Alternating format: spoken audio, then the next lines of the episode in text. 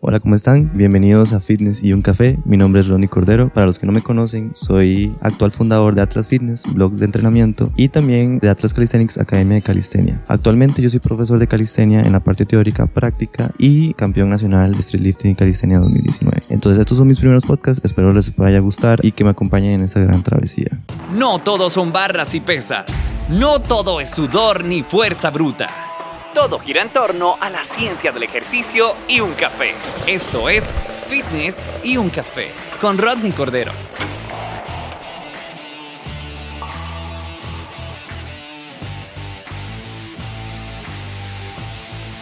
Hola, ¿cómo están? Bienvenidos a Fitness y un café. Yo soy Rodney Cordero y ahorita estoy con una invitada especial que se llama Dani González. Ella está estudiando nutrición, bueno, ya está terminando la licenciatura en nutrición, es entrenadora y la vi ahí por Instagram, entonces yo quise invitarla acá al, podcast, sobre ahí por la voz. Ahorita estamos en el Starbucks de Lindora, entonces por si escuchan el ruido del café, ya saben, ¿verdad? Fitness y un café. Entonces, Dani, no sé si nos contás un poco de, quién eres y a qué te dedicas ahorita mismo. Hola Ronnie, muchas gracias por la invitación. La verdad es que súper chiva los podcasts y, y, me encantaría, la verdad, bueno, eh, explicar y bueno, debatir ciertos puntos importantes eh, con respecto a la alimentación en el entrenamiento. Y bueno, mi nombre es Dani González y tengo 27 años. Ahorita soy estudiante avanzada de la carrera de nutrición, estoy cursando licenciatura. Que con Dani vamos a debatir un tema. El primer tema, Dani, ¿cuál era? La comida en relación con el ejercicio, la importancia que tiene esta relación. Sí, más que todo vamos a hablar porque muchas personas me escriben o a veces se preguntan que cómo pueden tener una mejor relación con el ejercicio y con la nutrición.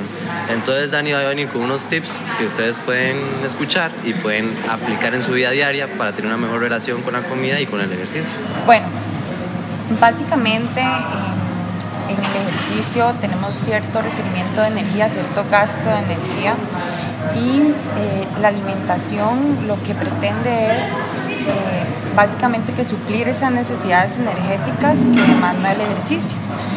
Eh, es importante que, logremos obtener todos los nutrientes porque si no se pueden presentar deficiencias, ¿verdad? Porque al generar cierto estrés en el cuerpo durante el ejercicio, entonces las demandas energéticas van a aumentar y eh, por lo tanto hay que consumir la cantidad adecuada de ya sea bueno, macronutrientes, carbohidratos, proteínas, grasas y micronutrientes para poder tener un proceso de recuperación e inclusive bueno, más energía durante el ejercicio. También bueno, a nivel de salud, ¿verdad? Tener un consumo eh, adecuado de nutrientes eh, ayuda a la prevención de enfermedades. Ok, entonces, Dani está un poquito nerviosa con el podcast, entonces se le entiende, pero yo sé que ustedes como público van a entenderla. No, pero ok, eso es básico, la energía. Eh, mucho de lo que comemos, obviamente, se transfiere como energía. No es que sea malo comer chatarra de vez en cuando, sino también es energía, solo que tenemos que consumir siempre alimentos con valor nutricional. Eso es lo que siempre se busca y cumplir con los niveles de macronutrientes que tenemos que consumir para ciertos objetivos. Entonces, un ejemplo, eh, hay personas que se sienten mal a la hora de comerse, no sé, una hamburguesa el fin de semana. Pero, y al final de cuentas, tienen esa relación de que, ok, ya que me comí esa hamburguesa, voy a ir a matarme con demasiado ejercicio la otra semana y entonces sufren y luego se comen otra y empiezan en ese ciclo eterno de sufrimiento, entonces es donde empieza a salir lo que es la mala relación con la alimentación. Entonces no sé qué tips puedes traer para esas personas que se sienten mal a la hora de, consumir alguna chatarra o cómo pueden hacer ellos porque un tip que a veces yo doy es, ok, si miden, si saben sus macronutrientes o las calorías que pueden, que tienen que consumir. Y un ejemplo, un fin de semana, que eso yo lo hago, eh, me como la hamburguesa, pero sé que no voy a cenar, porque ya, ya comí algo que tal vez contenía mil calorías y mi merienda y mi cena eran de 500 y de 500. Entonces ya como me comí la hamburguesa en la tarde, ya consumí las mil calorías que tenía que comer en la tarde. Así es como yo lo manejo, pero no sé cuál es tu. Bueno, en realidad ese es un sistema muy inteligente y no está nada mal. Eso es por conteo de macros, así se llama oficialmente. Y este, bueno, lo que pretende es eso, intentar no sobrepasar la cantidad de calorías que necesitamos por día. Ahora bien, eh, esto se resume en, en, una frase muy sencilla, la vida es muy corta, o sea, no podemos eh, por comernos algo luego, luego sentir culpa o simplemente no poder disfrutar de las comidas, inclusive fiestas y demás, no podemos limitarnos simplemente por el hecho que hacemos ejercicio y estamos en este mundo. Entonces, todo es un balance. De hecho, eh, este año empecé a implementar lo que es la alimentación flexible porque tenía em, un trastorno, estaba sufriendo un trastorno de culpa por eso mismo, después de comerme las comidas.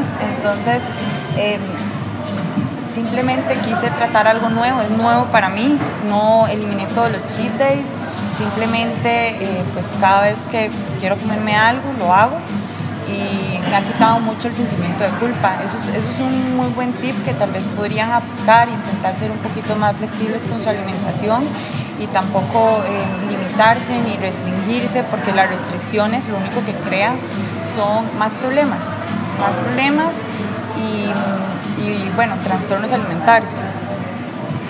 Ah, súper bien. Entonces, al final de cuentas, el primer tip sería la dieta flexible. Saber jugar con las calorías, con los macros y demás, y tampoco limitarse cuando uno quiera comerse algo.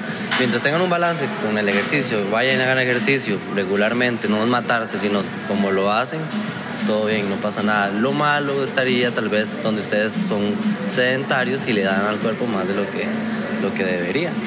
Eh, pero eso es un tip. No sé si tenés un segundo tip para ellos, o para ellas.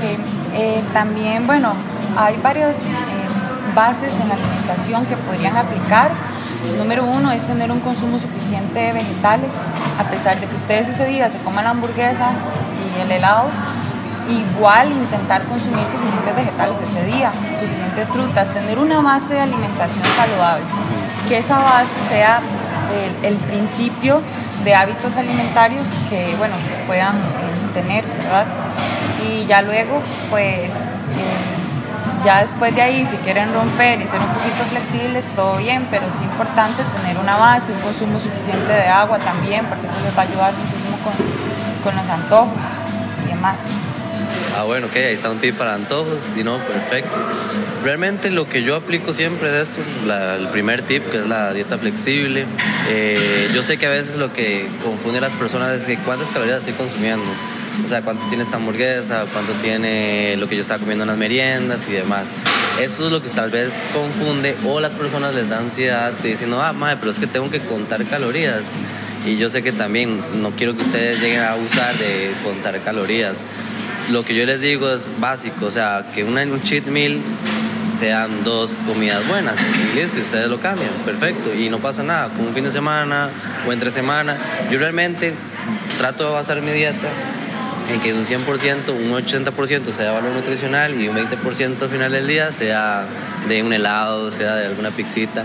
Entonces, ¿qué pasa? Lo hago regulado. O sea, no es que me voy a comer una pizza entera, sino un slice. Me voy a comer un helado, me como un helado, no cuatro. Y si me voy a comer unas galletas, me voy a comer cinco galletas, me voy a comer unas.